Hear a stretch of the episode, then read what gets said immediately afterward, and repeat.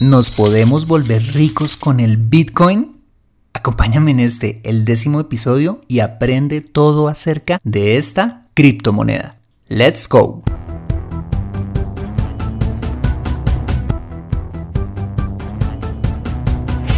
Bienvenido a Consejo Financiero, el podcast de finanzas personales donde aprenderás a manejar inteligentemente tu dinero, salir de deudas, tomar buenas decisiones financieras y alcanzar una prosperidad sólida y duradera. Consejo Financiero son finanzas personales prácticas para gente como tú que desean transformar su futuro financiero. Bienvenido a bordo.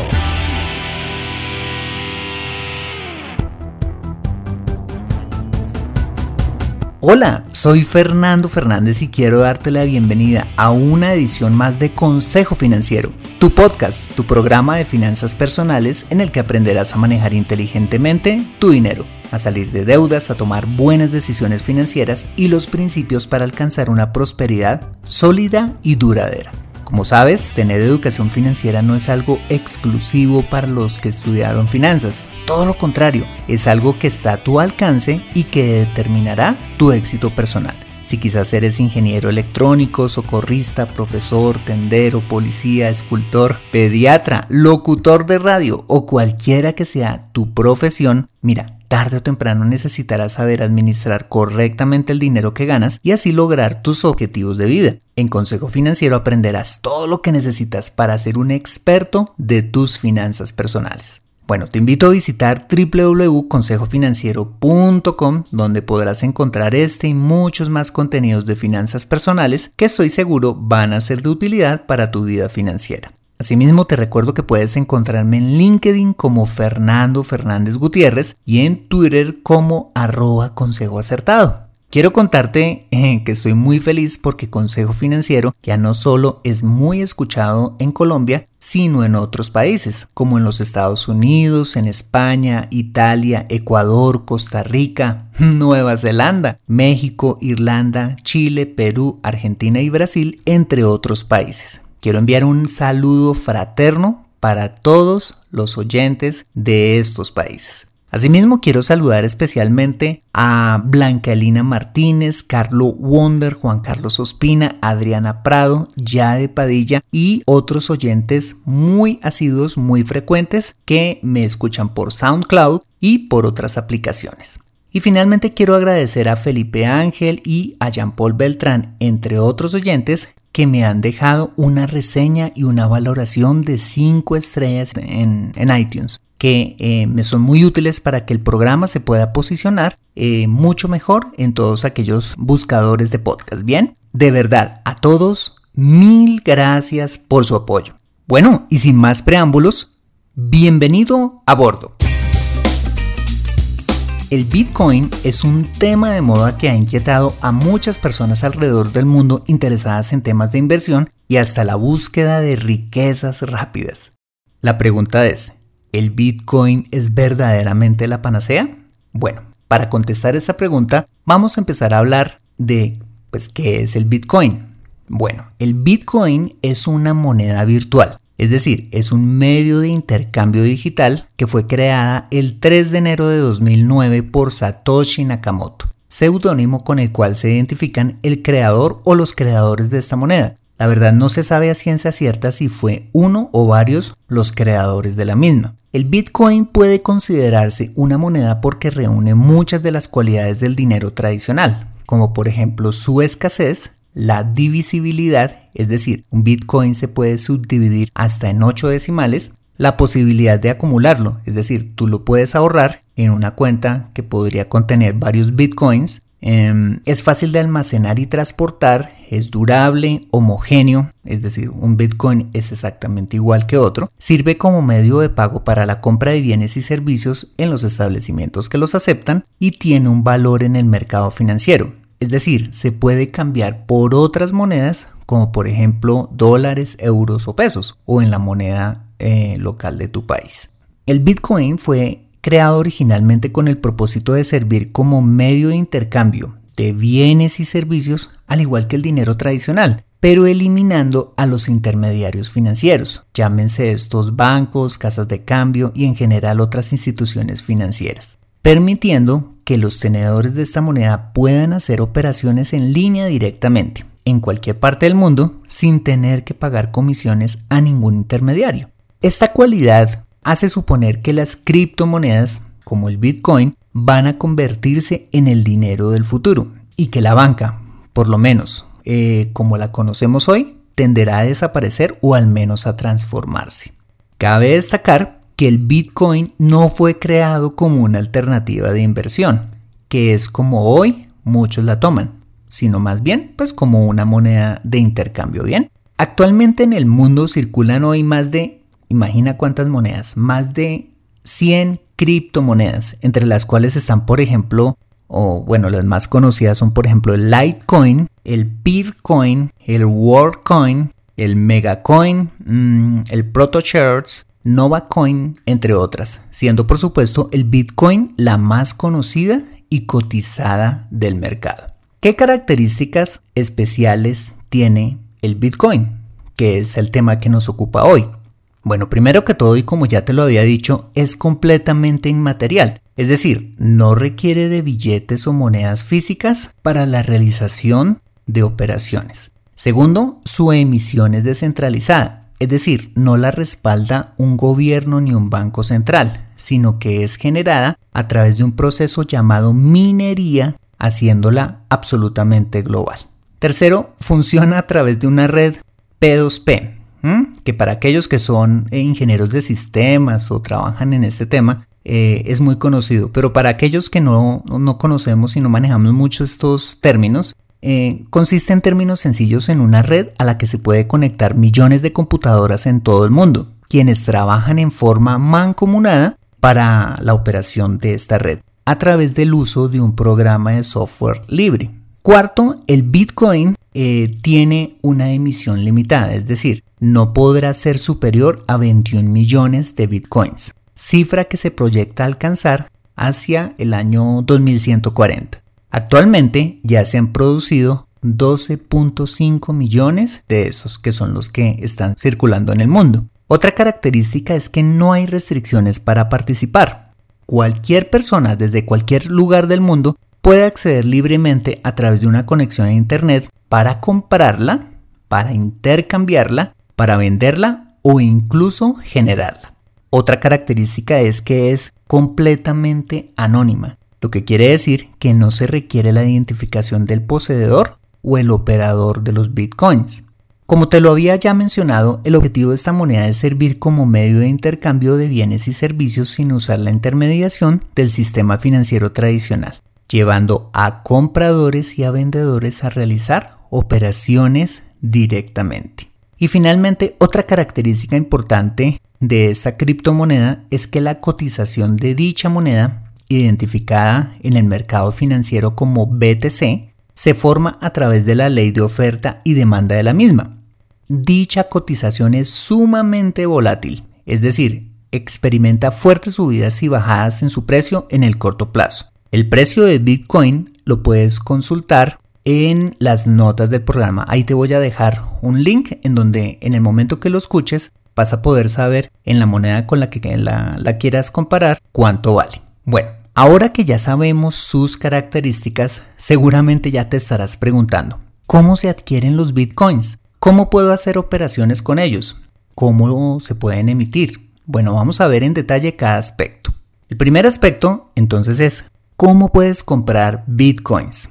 Lo primero que tú debes hacer es adquirir una billetera virtual a la cual se accede bajando un software gratuito compatible para computadoras o dispositivos móviles. Eh, en las notas del programa te voy a dejar un link en donde tú puedes eh, averiguar y enterarte un poquito más en detalle cómo lo puedes hacer y demás. Bien, luego, después de que ya tienes una billetera virtual, se pueden encontrar muchas páginas web en las que se venden bitcoins en la moneda que quieras. Yo la verdad no me atrevo a recomendarte ninguna página, pero hay muchos sitios en donde puedes encontrar muchos compradores, muchos vendedores y ofertas en su momento por estos bitcoins. Ok, ¿cómo puedes hacer operaciones en bitcoin? Bueno, si tu interés es adquirir bienes o servicios, hacer operaciones de compra y venta y demás con bitcoins, eh, puedes usar esta moneda en comercios que ya la acepten como medio de pago. Se dice que hay más de 29 mil establecimientos en el mundo que ya lo reciben. Por ejemplo, compañías como Microsoft ya aceptan bitcoins a través del procesador de medios de pago BitPay. Haz de cuenta que es como el PayPal, pero con bitcoins. También es importante destacar que en Japón el Bitcoin es considerada la segunda moneda del país por su uso frecuente. El tercer aspecto es cómo se emite el Bitcoin. Como yo ya te lo explicaba, si podrás recordar, a diferencia del sistema tradicional de generación de divisas, el cual está respaldado en oro o por un banco central, la generación de Bitcoin se da a través de un proceso llamado minería, consistente en poner una computadora a disposición del resto de usuarios para el procesamiento de transacciones, usando pues también un programa de software destinado para ello. Posteriormente, cuando un lote de bitcoins es generado por la red, se reparte a aquellos mineros que hayan procesado el mayor número de transacciones. Para poder hacer minería ya no basta con tener una computadora normal a, a servicio de la red, sino que debes tener una o varias que tengan una gran capacidad de procesamiento y que a su vez puedan competir con otras en número de transacciones realizadas. Esta es la conocida forma de obtener bitcoins gratis, que en últimas no es gratis, sino que requiere de muy buenos equipos para trabajar duro eh, para la red, ¿vale? Si entras en www.consejofinanciero.com barra bitcoin, Ahí tengo pues un artículo muy completo donde puedes ver un poquito más acerca de esto. ¿Qué ventajas tiene el Bitcoin? ¿Mm? Bueno, hay varias ventajas que es importante que destaquemos y que tengas en cuenta. La primera de ellas es que no hay intermediación, como ya te lo decía, entre compradores y vendedores, lo que te evita el pago de comisiones, como si sucede cuando haces un pago con tarjeta de crédito o las operaciones de transferencias ofrecidas por la banca tradicional a nivel local o a nivel internacional. Segundo, em, una ventaja muy importante es que las transacciones se pueden hacer prácticamente en tiempo real a nivel local o internacional, pues no hay límites de horarios ni tiempos y pues todo funciona en la red. Tercero, las transacciones están protegidas por criptografía, lo cual en teoría pues las hace bastante seguras.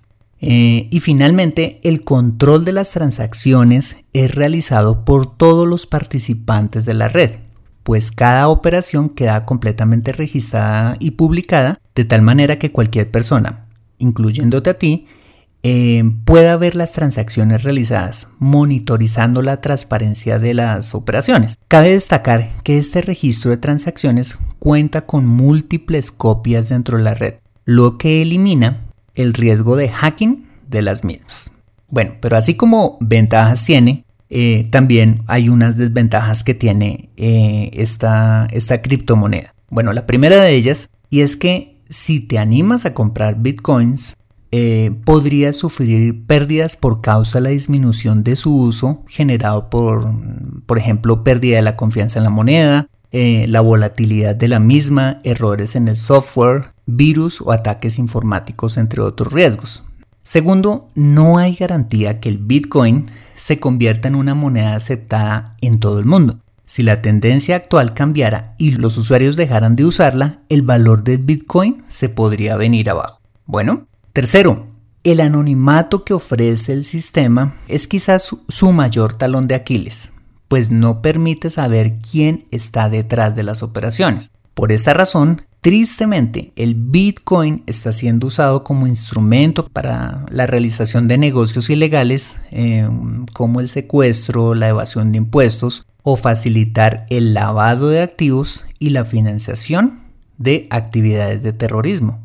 Otra desventaja es que las billeteras virtuales y las casas de cambio eh, que operan con bitcoins pueden ser robadas, es decir, hackeadas como ya ha sucedido en el pasado. Mm, adicionalmente no existe ninguna cobertura de riesgo de depósito ni nadie que responda a los usuarios por el ahorro o la inversión que esté haciendo en esta, en esta moneda. Y finalmente no existen mecanismos formales para obligar el cumplimiento de las operaciones, lo que quiere decir que en el caso que la contraparte, eh, es decir, ya sea el comprador o el vendedor con el cual estés tú negociando un bien o servicio, cumpla con lo negociado. Teniendo en cuenta todas estas características, ventajas, desventajas em, del Bitcoin, pues yo quiero hacerte algunas recomendaciones. Debes tener en cuenta que el Bitcoin es una innovación. Lo que quiere decir es que como hasta ahora está empezando, su futuro es incierto, lo cual hace que esta, si tú decides hacerlo, es una inversión de alto riesgo. Entonces, teniendo en cuenta esto, yo te recomendaría, primero, Bitcoin realmente es una alternativa de inversión interesante, pero para mi gusto muy riesgosa. La recomendación que quiero hacerte en, ese sentido es que si decides invertir, lo hagas con un pequeño porcentaje de tus ahorros, tan pequeño que en el caso de perder no comprometa tus metas financieras. Ojo, atención, esto es importante lo que te voy a decir. No tomes dinero de tu fondo de emergencia ni de ahorros que ya tienes para comprar vivienda, para tu plan de retiro, la educación de tus hijos o cualquier otro tipo de ahorro para comprar bitcoins. Si vas a comprar bitcoins, hazlo con ahorros que no comprometan ninguna meta financiera, ¿bien? Segundo, por favor, no te endeudes para invertir en bitcoin. Si esta moneda se, se, se desmorona, no solamente perderás tu inversión, sino que además te quedarás con una costosa deuda. Ni con esta alternativa de inversión, ni con ninguna otra, por buena que sea, te aconsejo endeudarte. Por favor, ten en cuenta mucho esto. Em, tercera recomendación, no inviertas en Bitcoin en forma especulativa. Es decir, no entres para comprar y vender con el fin de ganar valorizaciones en el corto plazo, pues es así como la cotización de la moneda eh, se ha hecho bastante volátil. Mira, al igual que tú, hay miles de personas que están especulando también y que, y que lo que han finalmente logrado es imprimirle mayor volatilidad a la moneda. Actuar así y jugar dinero en el casino no tiene ninguna diferencia. Recuerda, las riquezas rápidas no existen. Y si tú has visto en el Bitcoin una forma de lograr riquezas rápidas, eh, o si alguien te la, te la ha vendido así, eh, no creas en eso. Otra recomendación que quisiera hacerte es que si decides invertir, hazlo a largo plazo, mínimo de 3 a 5 años en adelante, en montos, como ya te lo decía, que no comprometan tu futuro financiero. Es una tontería, mira, dejarte llevar por la codicia y arriesgar tu patrimonio. Y finalmente, ten cuidado dónde adquirir los bitcoins. Como te lo decía, hay muchas páginas donde adquirirlos, pero muchas de ellas son páginas ficticias. Como yo la verdad pues no puedo comprometerme y no puedo recomendarte una página u otra, pero quizás una buena recomendación es que puedas comprarlos donde algún amigo o conocido ya lo haya hecho. Personalmente, no te recomendaría centrar tu estrategia de inversión en bitcoins. Considero que otros tipos de inversiones como los fondos de inversión, la adquisición de bienes raíces e incluso la inversión en tu propio negocio son alternativas también bastante rentables, pero con muchísimo menos riesgo. Estoy convencido de que la riqueza viene a través del trabajo el tiempo y la perseverancia, más que en inversiones especulativas. Aprende a comprar inteligentemente en Consejo Financiero. Bueno, este ha sido el décimo episodio de Consejo Financiero. Si te ha gustado, por favor, házmelo saber dejándome una valoración de 5 estrellas en iTunes o un me gusta en SoundCloud, iBox, Stitcher Radio, Tuner Radio o donde quiera que escuches este programa. Mira, si lo haces, sabré que este podcast está generando valor para ti y me ayudarás un montón a llegar a muchas más personas en toda Hispanoamérica. Asimismo, te invito a compartir este episodio con tus contactos, familia o personas que consideres les sea útil para su vida financiera. Recuerda suscribirte a www.consejofinanciero.com para mantenerte actualizado de todos mis contenidos y para recibir tus preguntas o sugerencias de temas que quisieras mm, desarrollar para ti en este podcast. Bueno, soy Fernando Fernández, tu asesor financiero y anfitrión de este programa. Mis agradecimientos como siempre a José Luis Calderón por la edición de este podcast. Muchas gracias por compartir tu tiempo conmigo y recuerda, Consejo Financiero son finanzas personales prácticas para gente como tú que desean transformar su futuro financiero. Adiós.